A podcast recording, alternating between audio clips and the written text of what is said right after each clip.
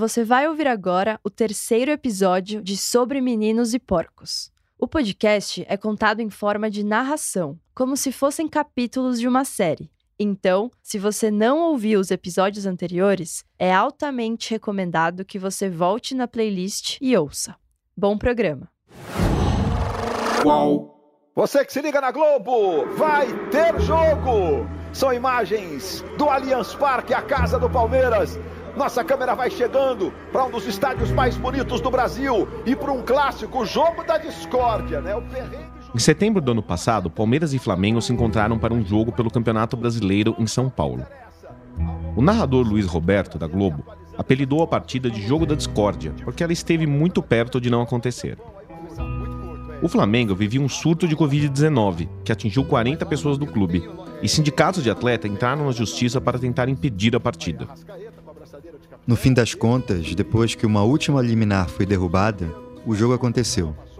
Por causa da pandemia, as arquibancadas do estádio Allianz Parque estavam vazias.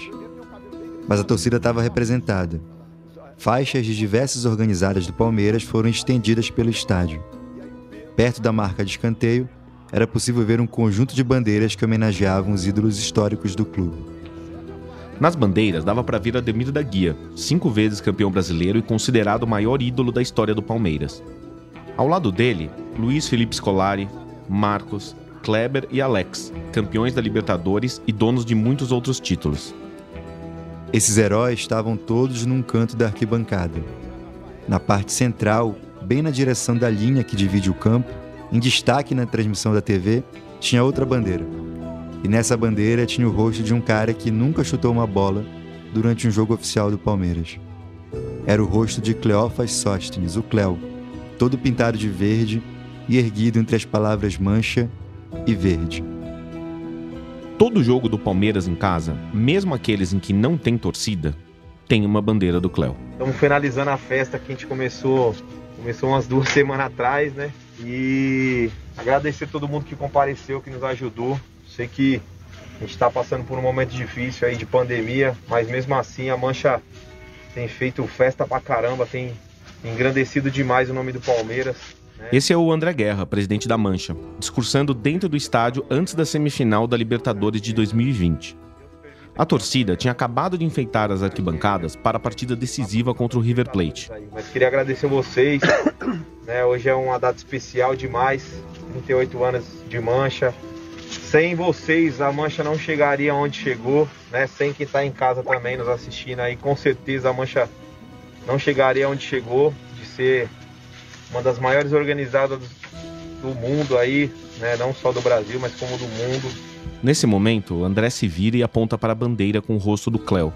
Eu tenho certeza que esse cara que está aqui atrás, aqui, que a gente sempre, sempre leva ele para jogo com nós, né?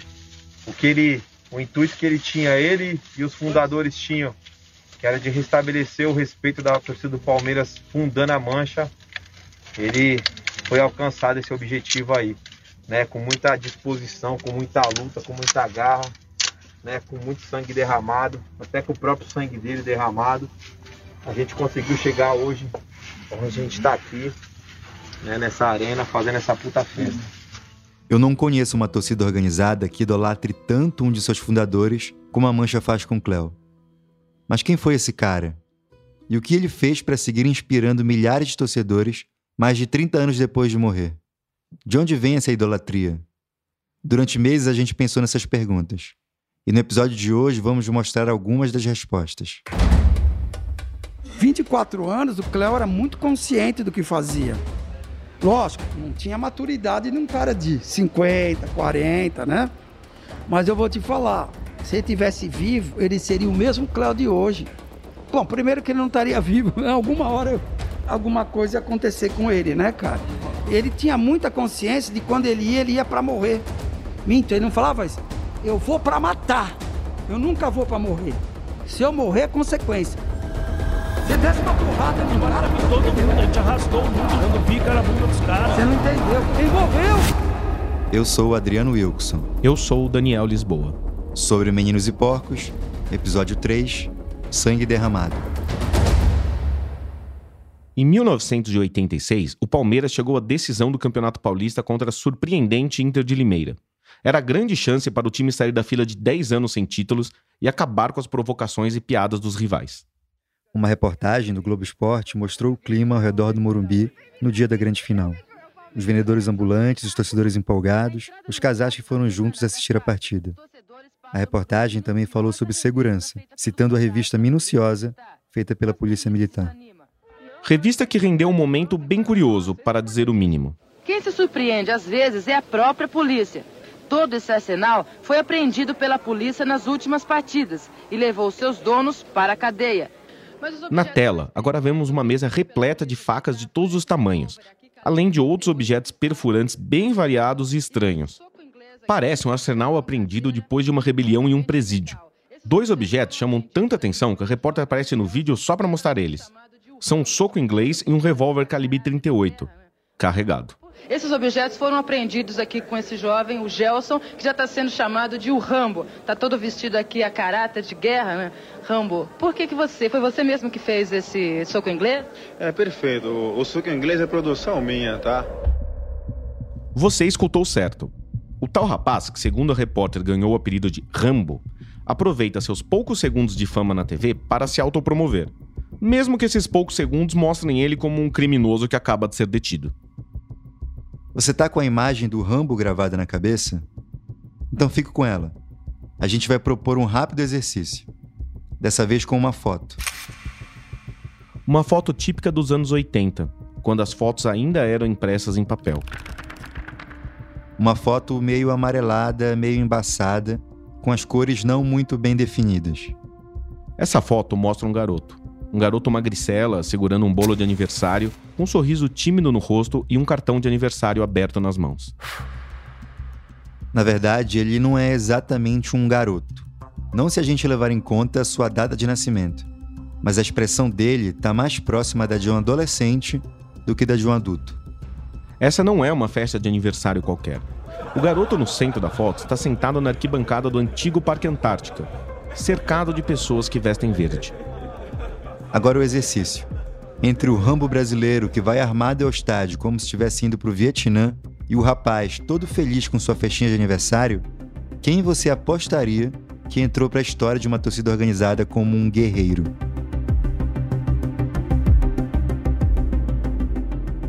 Eu acho que deve ser aqui, Span. É, é, aqui mesmo. Pode parar onde você conseguir, grande. Tá ótimo. Beleza? Fechou. Obrigado, tá? Tá, deixa eu ver se dá, dá pra abrir aqui. Dá pra abrir aí, pode entrar. No episódio passado, a gente visitou a sede da torcida Acadêmicos da Savoia, que fica bem em frente ao portão do estádio por onde entra a torcida do Palmeiras. Hoje nós demos a volta no quarteirão. A rua Padre Antônio Tomás fica na parte de trás do estádio. É uma rua estreita e curta. Não mais que 350 metros entre as avenidas Antártica e Francisco Matarazzo. Valeu. Beleza, valeu. Obrigado, grande, valeu. Em uma mesa externa de um boteco conhecido como o Bar do Cabral, a gente encontrou duas figuras famosas na torcida do Palmeiras. Simplesmente agora. Tudo bem? É os da UOL aqui? É. Você é o da UOL, que eu tô há um ano, acho que eu conversei com você Sim, sim, mas você subiu depois, Atibaia? Não, mas eu falei, você vai tentar, você queria fazer com o irmão do Cléo. Eu falei, desiste daqueles irmãos que você não vai fazer O Cléo era brigado com os irmãos dele. Nossa, Ele- nem é- vê na é- frente. É, Não, mas eu queria entrevistar você, Atibaia. Quando É, você então. sumiu lá do WhatsApp, eu Esse último ano eu vivo dentro de casa, praticamente. Esse que diz ter passado boa parte do último ano dentro de casa por causa da pandemia é o Nelson Ferraz da Silva Barros, conhecido por todos os membros da Mancha Verde como Atibaia. Isso porque ele tinha um sítio que foi palco de muitas histórias da torcida, localizado na cidade de Atibaia, no interior de São Paulo. Ele estava comendo um sanduíche de mortadela quando a gente se encontrou. Tá servido? Não, valeu. O Atibaia está do lado do Cléo, do Moacir, do Aquiles, do Paulo Serdã, entre outros, na calçada da fama dos fundadores da Mancha Verde. Ao seu lado, nessa tarde quente e ensolarada de fevereiro, em São Paulo, está outro torcedor, conhecido como o Cabeção. O Cabeção não quis que a gente dissesse o nome de batismo dele. Ele também viveu os primeiros anos da Mancha Verde, Os dois eram muito amigos do Cléo. Minha grande vida foi na época com esses moleques. Porque eu tinha prazer de levar pro sítio e ver, de ver um moleque chegar para mim meio assim emocionado e falar assim, Atibaia, meu pai nunca pôde me levar num rodízio. E toda vez que eu tô com você, eu como no rodízio. Eu sou muito feliz, obrigado, viu? São coisas tão simples. O Atibaia é esse cara emotivo que você acaba de escutar. Ele já foi rico, tanto que era no enorme apartamento dele nos Jardins, um bairro nobre de São Paulo, que os pioneiros da Mancha Verde se reuniam. Mas Atibaia diz que perdeu tudo e agora vive basicamente da ajuda de amigos como o Cabeção. Ele anda até hoje pelas ruas e bares ao redor do estádio do Palmeiras, vestido com o uniforme da torcida que ele ajudou a criar. E eu fui um cara muito feliz de andar com esses moleques, muito feliz de traçar o caminho de cada um desses presidentes, que eles foram criados por mim, embora muitos também não queiram falar muito disso, mas não tem importância, todo mundo sabe muito bem qual foi a caminhada. Como era mais velho e mais rico, o Atibaia se apresenta como uma espécie de paisão da turma que fundou a Mancha. Nos anos 80, os amigos costumavam passar o Natal juntos. E numa dessas comemorações, o Atibaia resolveu dar de presente um par de tênis para o Cléo. Eu saí de manhã, voltei, vou comprar presente. Aí comprei o tal do tênis. Bonitão tal. E eu falei, será que ele vai comprar alguma coisa para mim? E ele sumiu de tarde.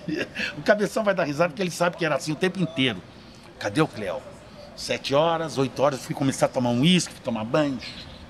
Aí começa a chegar as, as visitas. Tá dez horas, vamos entregar os presentes. Tá aqui, eu pariu. Eu virei, não sei pra que, eu já tava bebendo, eu fiz mais ou menos assim. Filha da puta que apostar que não vou trazer nada pra mim, vou quebrar a cara dele, vou dar um tênis na cara dele. E ele sumido. Ele me entra 10 horas em casa. Você sabe quando ele queria aprontar alguma coisa, ele aparecia em cima da hora, né? E uns pacotes na mão. Aí tamo lá, vamos dar os presentes, vamos. E eu caio, velho. E eu fazendo aquela carinha, desgraçado, eu não vou ganhar presente. Aí eu falei, agora eu acabo com ele. Falei, meu irmão, Feliz Natal.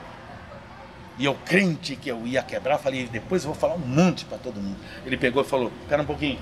Ô Barata lá, sei lá quem, traz os presentes, trouxe os quadros do palhaço, tu que eu adorava. Quando eu vi os quadros, comecei a chorar pra caralho. Quadro de palhaço. É, tinha, eu gosto de quadros com frases.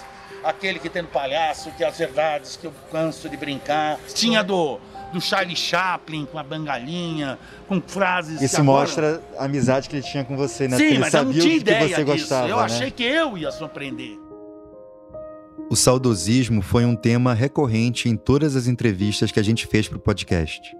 A maioria dos nossos entrevistados também falou do passado de forma carinhosa e emocionada. Mas no caso do Atibaia, a coisa vai além. Falando com ele, eu tive a impressão de que ali está um homem que não saiu dos anos 80. Uma pessoa para quem a vida de verdade, aquela que valeu a pena ser vivida, se resume a essa parte bem específica do passado. Mesmo naquele clima de guerra, ele vem e vem um bilhete dele. Por isso que a vida nos dá, tira, ensina e nos faz talvez transformar. E talvez de vez em quando a gente comece a pensar que já passou o tempo de ir embora da Terra. Porque quando você pega um cartão que está escrito assim, do teu irmão que te gosta tanto, aquela hora eu olhei para ele e comecei a desmontar. O boteco que o Atibaia e o Cabeção escolheram para o nosso papo fica exatamente em frente à antiga sede da Mancha. Era ali, naquele pedacinho de São Paulo, que o Atibaia, o Cabeção e o Cléo se reuniam para tomar cerveja quando o presidente José Sarney decretou o congelamento dos preços, numa tentativa inútil de combater a hiperinflação. O lugar que, ao longo dos anos, os jovens torcedores da Mancha se reuniam para conversar, discutir, falar de brigas e amores e fazer outras coisas. A alegria e descontração das insaciáveis meninas seria um atrativo a mais para os insaciáveis rapazes. Elas são do barulho. Antônio Fagundes, Mano Leal Maia. Sala especial. Sexta, 11 da noite.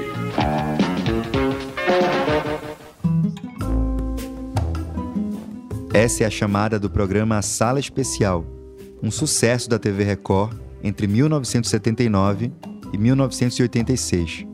Era uma sessão de clássicos da porno chanchada. Eu lembro uma vez que os gambá marcaram uma treta no Paquembu, uma sexta-feira, que a gente assistia sala especial, né? Não era filme pornô, mas era aquele que passava mulher de calcinha. Esse é o Zé Luiz, da torcida Acadêmicos da Savoia. A gente falou com ele no episódio passado, mas agora a gente trouxe ele de volta para ele contar como era esse rolê, bem anos 80 do pessoal que fundou a Mancha. Então a gente era um barraco e tinha uma televisãozinha preta e branca em cima Na da sede da geladeira. na sede. Uma geladeira velha, aquelas que tinha pinguim, e tinha uma. Então, sexta-feira à noite era sala especial o nome. Entendeu? E o pessoal, né? Pode falar, né? Batia punheta, que loucura, né, caralho. né? Aí tava lá, daqui a pouco a gente tinha um telefone dentro da sede, um residencial de linha, né? E, e ligava, o pessoal ligava, tinha.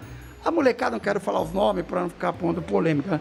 E chegar, ah, não sei o que, então, vamos no Paquembu, vamos lá em frente ao Paquembu, sexta-feira à noite.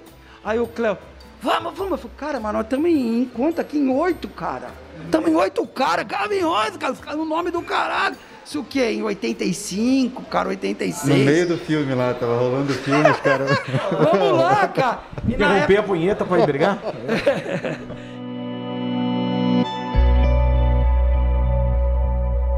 Mas voltando pro Bar do Cabral, ao lado do estádio do Palmeiras, agora em 2021. Hoje, o estádio do Palmeiras é bem diferente do que era nos anos 80. Assim como os adolescentes de hoje são diferentes dos dos anos 80. Para o Atibaia, falar sobre essa época é lembrar das brincadeiras que ele e os outros moleques passavam o dia fazendo. Lembrar dos garotos que estavam aprontando ao criarem uma torcida organizada. E lembrar das festas, das brigas e do bolo de aniversário na arquibancada do estádio. Esse reconhece quem é? né? Você tá, deixa eu ver se você tá com uma calça minha do, do filha da puta, tá? Devia estar. Cristo do céu. É aqui. É, É aqui. 88. Esse é o momento em que a gente mostra um vídeo para o Atibaia. Um vídeo de 1988 com cenas da construção da sede da Mancha Verde. O Atibaia não conhecia essa gravação, apesar dela estar há anos no YouTube. Ele ficou emocionado. Aí, ó, até o presidente, olha lá. Olha, olha só. Não, mas não é pra parar, é pra continuar. Ô, Cléo, o famoso homem sexual considerado pela torcida jovem do Santos, o Tony Carrado, que foi considerado. Não, não, não sei- eu não sei se você ficou sabendo é, que ele foi considerado homem sexual. Esse é um capítulo novo da novela. Pô, ele ficou revoltado, veio jogar água. Na imagem, Cleo aparece segurando uma enxada em meio às obras da antiga sede da Mancha Verde. Ele usa a enxada para misturar cimento com água e fazer concreto. Não dá pra entender direito que história é essa de homem sexual, mas dá pra perceber que a zoeira dos amigos e a câmera deixam Cléo tímido. Aliás, ele é alvo de piadas outras vezes no vídeo, de pouco menos de 5 minutos. Cleo aparece no vídeo ao lado de outras pessoas e garotos que aparentam ter menos de 15 anos. Assistindo ao vídeo com atenção, dá para reconhecer aquele pedaço da rua onde, 33 anos depois, nós estamos conversando com a Tibaia e o Cabeção. Meu Deus. Que ano é esse? 88. Menos, um pouquinho, sei É, lá. Ele morreu no final do ano. Olha, Isso aí olha, foi de olha, olha. 88. E ainda o cara me fez essas paredes tortas aqui que nós tivemos que fazer de novo. Cristo do céu. Olha. Eu nunca tinha visto isso. Tem eh, som aqui? Tem. É ele, é o. Moacir que tá falando. Quer que eu ponha som? Põe, põe, É o põe, pra Moacir me lembrar falando. das É o Moacir. vozes. Pera, deixa eu tentar ouvir. É o Moacir. Construir a primeira sede da sua torcida organizada com suas próprias mãos é uma história que talvez você queira contar para os seus filhos e deixar para os seus netos. Mas isso exige mais do que apenas vontade e disposição. Exige, claro, dinheiro. A Mancha não tinha dinheiro, mas o Cléo tinha uma ideia. A história disso eu só não vou poder contar como nós tiramos, que era um um negócio de madeira, e eu tive a ideia com o Cléo que nós éramos parceiros de ir pro inferno e pra terra. Nós só estamos jeito de construir aí, conseguindo fazer alguma coisa muito louca que nós fizemos. Você acha que sabe mais ou menos o que aconteceu com a sede? Não, não, mas eu tinha um prédio de ma- uma construção É, de madeira. pegou fogo. Infelizmente alguém pôs fogo. Não, nem tenho ideia.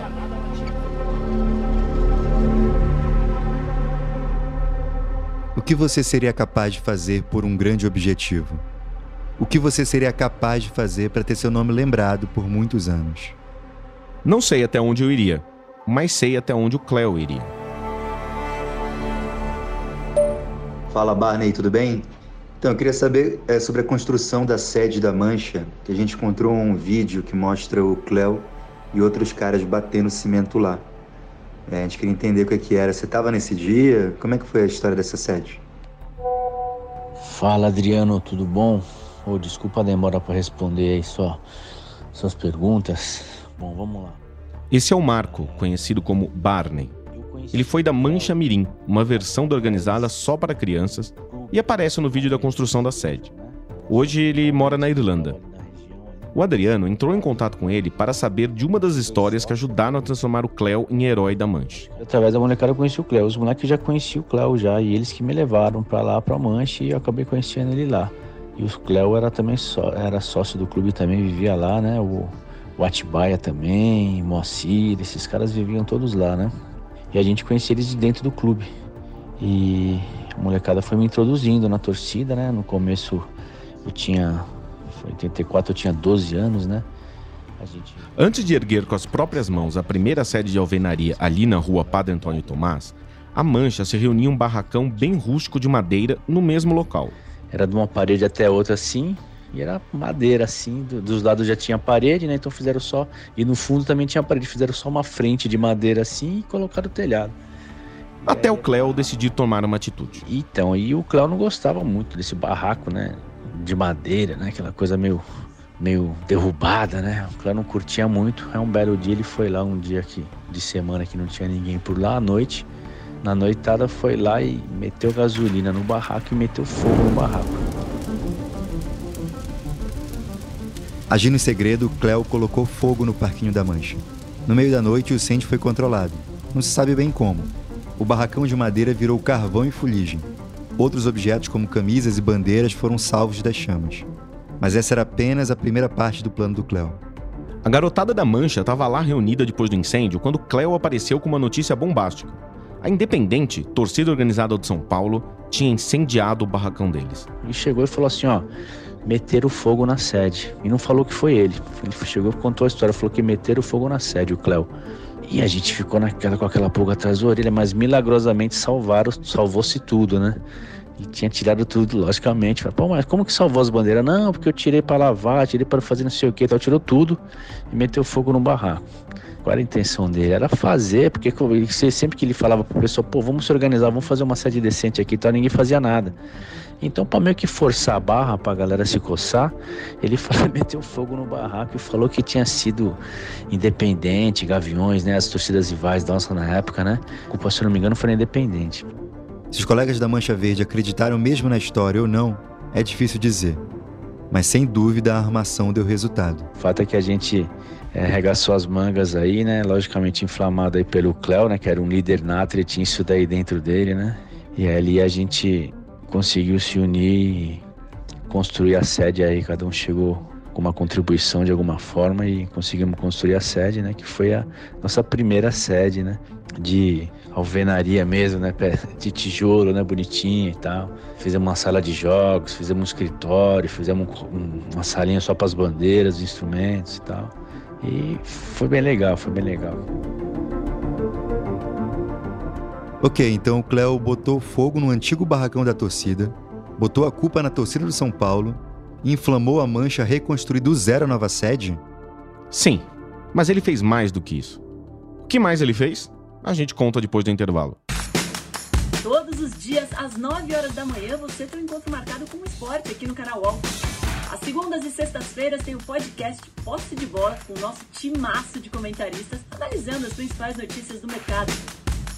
E aí, na terça, quarta e quinta, às nove da manhã, eu encontro comigo, Domitila Becker, do All News Esporte, que traz as principais notícias do esporte no Brasil e no mundo. Prepare o seu cafezinho e eu te espero aqui no canal ONU.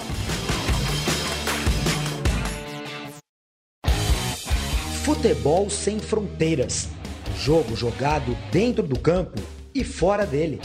Bastidores, economia, política, turismo.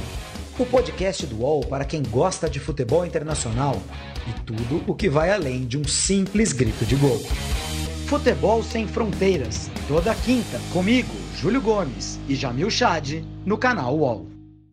São os adversários que dão ao pessoal da Mancha e às outras torcidas jovens sua identidade de grupo. A Mancha Verde está acima do próprio Palmeiras para você? A Mancha Verde sempre esteve acima de Essa é uma reportagem da TV Bandeirantes, provavelmente de 1993, sobre violência das torcidas organizadas. Naqueles anos, as torcidas ficavam mais populares e as brigas nos estádios também estavam aumentando em quantidade e intensidade. O problema, o problema não é o seguinte, o problema não é como, é como o nosso presidente falou. Acontece que briga com mão, para mancha verde não tem para ninguém. A gente dá porrada em qualquer um. Já que é para brigar, então vamos no. Não, não, não, não. Corpo a corpo. Coitado, não tem torcida pra, pra brigar com nós. Tem que vir com faca, têm, bomba, revólver, porque, porque agora quem domina aqui é nós. Porém, que você não tem que apanhar? Pode crer. Morrer, morrer na porrada. Agora na porrada. O presidente citado pelo torcedor é esse daqui. O revide da mancha é violento, sempre foi. Isso não adianta a gente querer esconder ou não, eu sempre declarei isso. Ah, o revide da mancha sempre foi violento, mas o revide. Então você tem que saber o porquê começou o tumulto todo, sabe? levou. A única pessoa que fez isso, tomou de um lado, virou o outro lado, morreu crucificado, né? Isso aqui no Brasil, Paulinho, isso aqui é briga? É, isso foi um. eh, Tiver um pequeno incidente aí há um. Um outro foi no jogo? É, foi em jogo, foi há um tempo atrás, eu tive uma fratura no dedo, aí tive que fazer uma correção na, no dedo, porque ele acabou perdendo o movimento aqui, né? Esse é o Paulo Serdã, sem dúvida o mais bem-sucedido integrante daquele grupo que começou a Mancha Verde. Durante a presidência dele, entre 93 e 96, o número de integrantes da organizada cresceu muito e ela se consolidou de vez como uma torcida a ser respeitada, por bons e maus motivos. Hoje, com 54 anos, Serdã é presidente de honra da Mancha Verde e um dos responsáveis pela conquista de um velho sonho dos fundadores: ter uma escola de samba na elite do carnaval paulistano. Com a ajuda da Crefisa, uma empresa do mercado de crédito que também patrocina o Palmeiras, a Mancha Verde venceu o Carnaval de 2019 em São Paulo e se firmou como candidata a novos títulos no Sambódromo. Na verdade, o Paulo Serdã se chama Paulo Rogério de Aquino. O Serdã lhe pegou emprestado do pai, Antônio Carlos de Aquino, um ícone da luta livre no Brasil que ficou famoso pelo apelido de Michel Serdã. O Serdã da Mancha Verde é um cara grande como o pai. Mas se na luta livre a briga é de mentirinha, no mundo das organizadas a pancadaria é bem real. Paulo Serdã se envolveu em inúmeras brigas e desavenças ao longo desses anos todos. Ele é tão, mas tão, mancha verde, que seu rosto é coberto por manchas verdes. São cicatrizes de um acidente com fogos de artifício. O Serdã aproveitou que ia ficar com a cara coberta de marcas para tatuá-las com a cor verde. A gente chamou o Serdã de bem-sucedido, mas a gente também poderia falar sobrevivente. Afinal, muitos de seus companheiros de torcida morreram pelo caminho. Ah, o Serdã chegou aqui. Oi, Serdã. E aí, tranquilo? Fala, Serdã, beleza? Bem, Tudo bom? E vocês? Beleza? Tudo Tranquilo. certo? Eu sou o Daniel, sou meu o Adriano. colega Adriano, e estamos fazendo juntos. A gente queria entrevistar o Serdã ao vivo pela importância dele na história da Mancha. Mas a segunda onda da pandemia só permitiu uma conversa online mesmo. A gente perguntou ao Serdã quais atitudes fizeram do Cléo um ícone para a torcida do Palmeiras. E ele contou uma história que a gente não conhecia. Antigamente, em clássicos disputados no Morumbi ou no Pacaembu, a torcida do Corinthians sempre tinha preferência e podia entrar pelo portão principal do estádio. Os palmeirenses entravam pelo portão dos fundos. Foi em reunião no batalhão de choque, ele batendo o pé no Palmeiras e Corinthians, e ele falou: não, nós vamos entrar. E o Rezende falava: não, ele falou: nós vamos entrar pelo portão principal. Nós somos mandante, né? Não, mas não é, é tradição. Ele falou: tradição nada, então nós vamos se matar lá na porta, mas nós vamos entrar pelo portão principal. Porque não tinha isso. O mando podia ser do Palmeiras, mas quem entrava pelo portão principal no Morumbi ou no Pacaembu era o Corinthians, entendeu? E, e ele, ele batendo o pé, ele, ele mudou essa situação. Um- Essa história mostra outro aspecto do guerreiro Cléo. Ele era um cara capaz de atos treslocados, como botar fogo na sede da torcida. Mas, como um bom político, sabia negociar a favor dos interesses da Mancha. Revista Placar, 15 de março de 1985. A Guerrilha dos Verdes. A torcida do Palmeiras agora é assim. Não some dos estádios nas más fases, grita pelo time, sofre desde 1976 com o jejum de títulos e não rejeita uma boa briga. A mudança ocorrida no meio dos jovens torcedores palmeirenses é visível. As faixas estendidas pelos estádios em dias de grandes jogos mostram, pelos nomes escolhidos, a predisposição de seus fiéis torcedores. Boinas Verdes, Mancha Verde, Falange Verde, Comando Alviverde, sem falar da própria brigada e da recém-fundada e ainda tímida Máfia Verde. Esse é um trecho de uma matéria da revista Placar. Para ser mais exato, da matéria principal daquela edição, que chegou às bancas com a seguinte manchete na capa: A raiva palmeirense. A frase está escrita sobre um fundo verde e abaixo de uma foto da arquibancada do Parque Antártica. Nela a gente vê palmeirenses aparentando uns 20 e poucos anos ao lado de um bandeirão. Pelas expressões no rosto deles, dá para dizer que estão cantando músicas de apoio ao time. Bem no meio da foto está o Cabeção, que acompanhou a Atibaia na nossa entrevista. Vamos relembrar que a Mancha Verde surgiu porque os palmeirenses apanhavam muito e precisavam, abre aspas, restabelecer o respeito junto às outras torcidas. Ao menos de acordo com a narrativa oficial. A reportagem da Placar fala exatamente disso. A radicalização das organizadas do Palmeiras nos anos 80. E não dá para falar do Cléo sem colocar ele nesse contexto, porque dificilmente alguém ganharia a fama de guerreiro naquela época se não gostasse de guerra. Teve um jogo na Vila Belmiro que, quando acabou o jogo, começaram a jogar pedra pra caramba na, na nossa torcida. A gente estava na arquibancada ainda. E começou a machucar um monte de gente. E aí, quando nós chegamos na, na, na porta para ir para a rua, ele já estava lá de, saindo na mão sozinho no meio dos caras, entendeu? Aí tomou uma, uma, uma, facada na perna esse dia aí. Depois eu puxei ele de canto e falei para ele: falei, caralho, mano, não é que não é pra ir lá, mas você espera nós, cara. Uma hora não vai dar tempo da gente chegar, mano. No episódio anterior, a gente disse que era difícil segurar o Cléo. Se havia algo que não faltava nele, era disposição para brigar. A gente era isso mesmo, a gente era inconsequente, cara. Clássico contra o Corinthians, o Cléo levava uns binóculos às vezes, levava um binóculo, a gente ficava do lado de cá olhando os caras do lado de lá e dividindo quem. Ó, se nós trombar com os caras ali, ó, ó, é, você, você, você vai para cima do Clay. Você, você, você vai para cima do Magrão. Você precisava de três, quatro caras para já ir para cima do Clay, que era porra, um, um, puta do negrão forte pra caralho, um magrão grande pra caralho que saía na mão também. E a gente era moleque, você entendeu? Então a gente era atrevido. Tanto é que o nosso atrevimento foi levando a gente para um outro patamar, entendeu? Quando os caras perceberam, a gente já estava já estava encorpado já, já estava estruturado. Aí ficou difícil para os caras saírem na mão com a gente, entendeu, cara? Paulo Serdan reforça a narrativa de fundação da Mancha Verde. Ele diz que os palmeirenses não podiam andar à vontade pelas ruas de São Paulo porque apanhavam e tinham suas camisetas roubadas. Ele conta histórias pessoais para mostrar que ele próprio passou por roubadas. Por exemplo, na vez em que ele foi a um jogo contra o Santos, entrou em um ônibus cheio de integrantes da torcida jovem e precisou fingir que era santista até chegar na arquibancada para não apanhar. Toda essa raiva palmeirense era compartilhada, lógico, também pelo Cléo. Isso fica bem claro quando perguntamos ao Zé Luiz, da Acadêmicos da Savoia, por que o Cléo gostava de brigar. O ódio veio daí. Apanhava, cara. Apanhava. Aí quando você apanha, você vai dormir. Como você vai dormir quando você apanha? Várias vezes eu apanhei. Várias vezes. Meu pai voltava, meu pai usava muita camisa social, voltava sem camisa. Não voltava sem camisa. Quantas vezes eu ia para jogo e voltava sem camisa também. O Zé contou pra gente como ele conheceu o Cléo. É uma história que ilustra bem como o ressentimento também moldou a personalidade do Cléo. E em um jogo de 81, eu conheci o Cléo em uma briga é, embaixo do túnel, que a torcida jovem estava batendo em todo mundo acabou o jogo, vieram batendo e a gente ali para se defender, foi nem que a gente quis brigar, porque aquela correria chegou em um ponto que gente caindo e você não tinha como correr para trás, né?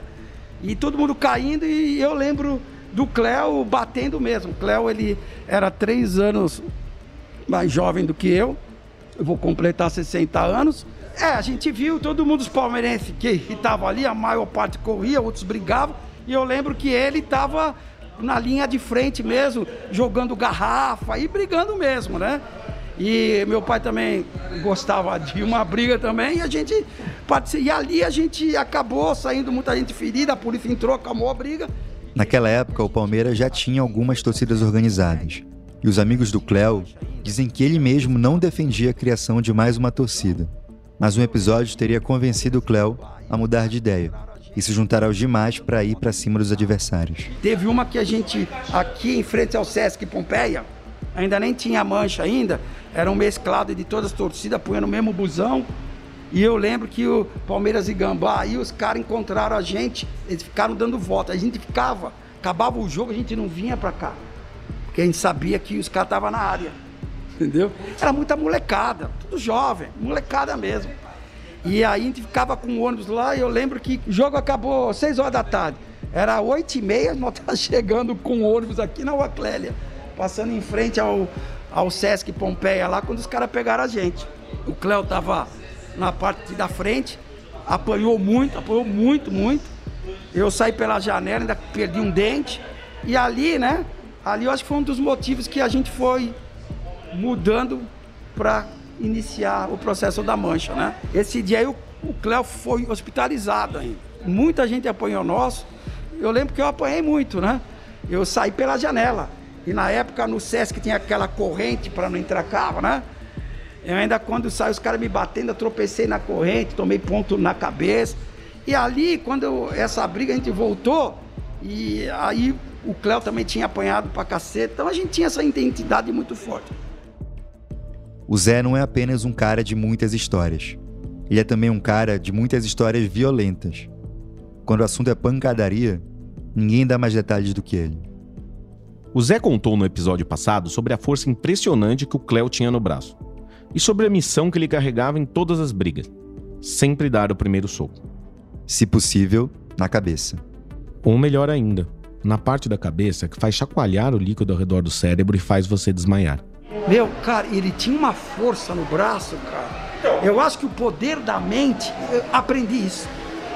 Aprendi muita técnica com ele de porque ele não era lutador profissional, nada.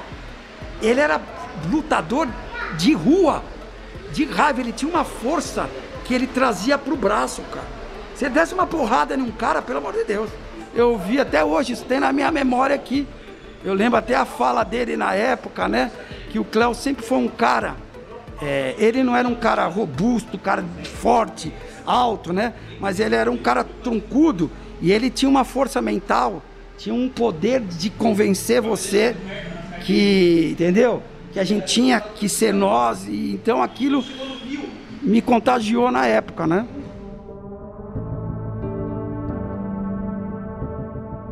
Quem conviveu de perto com Cléo sabe que o guerreiro era também um amigo fiel, um estrategista e um ator político na defesa dos interesses dos palmeirenses. Mas essa postura causava outro tipo de sentimento nas torcidas organizadas rivais. Como será que São Paulinos, corintianos e santistas viam o presidente da Mancha nos anos 80?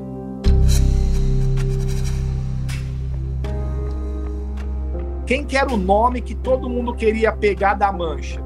era o Cléo. Por isso que criou essa coisa do Cléo, do Moacir. Aí que foi esse surgimento grande, do, muito visado o Cléo, não só pela torcida do Corinthians de uma forma geral, mas todas as torcidas, até fora de São Paulo, no interior de São Paulo. Acho que pra mim é covardia, isso pra mim é coisa de louco, mano. Agora aconteceu, sabe? O Cléo realmente era um cara estouradão. Aí se você ouvir a notícia no fim de jogo, ó, o Palmeiras, a Mancha pegou tal ônibus da torcida jovem, ou, ou da torcida do Santos, ou pegou. A... Começou assim, poucas coisas, e sempre, sempre a liderança estava com o Cléo, e o nome do Cléo cada vez surgindo, porque ele era o líder máximo, era o cara que estava em todas as, as, as, coisas que ocorriam, de brigas, de, de, de errado, vamos dizer assim.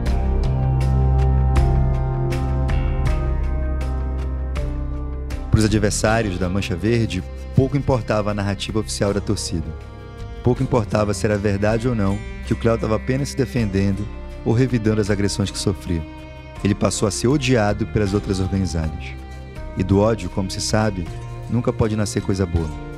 Aí estacionei a moto, um dos Gaspazes lá, um gordinho lá, alemão, chegou e falou. Eu falei, que foi, meu? Que, que porra é essa? Você tá chorando? Falou, mataram o Cléo. Quando ele falou mataram o Cléo, você não associa morte, sabe? Você associa que deram um pau, tá no hospital. Falou, caralho, mas o que aconteceu? É, foi ontem à noite, pegaram ele aqui. Falou, mas aonde ele tá? tá no, mas como que ele tá? Vamos lá, vamos lá, eu quero ver o que. Eu falei, Zé, você não entendeu. Falou que vamos lá, vamos lá dar uma ajuda pro cara. Ele morreu, cara. No próximo episódio de Sobre Meninos e Porcos, Eu fui um dos caras que começou a briga, que eu tava lá esperando a torcida do Cruzeiro, com a roupa do Cruzeiro. Eu e mais cinco. Aí nós abrimos o portão e um pau nos Você caras. estava com a camisa do Cruzeiro? É. Estava infiltrado na, na torcida do Cruzeiro? Sim. Ô, louco. Então os caras devem ter se surpreendido com você lá no meio. Lógico. Tá. Lógico, nós, nós sabe bater. Nem a polícia tirou nós de lá. Qual, qual era a intenção de você estar lá com a camisa? Matar eles. Sobre Meninos e Porcos é a terceira temporada de Wall Sport Histórias, que antes tinha o nome de Futebol Bandido.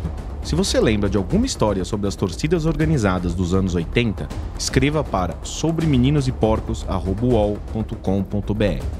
Nas redes sociais publicamos conteúdo extra, como fotos, vídeos e recortes de jornal sobre os personagens dessa temporada. A produção, pesquisa e roteiro dessa temporada são do Adriano Wilson e do Daniel Lisboa. A coordenação é do Bruno Doro e da Juliana Carpanês. Desenho de som e montagem do João Pedro Pinheiro. Locução da Maria Vitória Poli. Laís Gurjão colaborou com a decupagem e deu sugestões para o roteiro. A assessoria jurídica é da Ana Fernanda Delosso. O design é do Eric Fiore. A direção de arte é da Gisele Pungan e do René Cardilho. Esse episódio tem áudios da TV Globo, da TV Record e da TV Bandeirantes. Esse projeto também conta com Antoine Morel e Vinícius Mesquita, gerentes de conteúdo do UOL, e Murilo Garavello, diretor de conteúdo do UOL.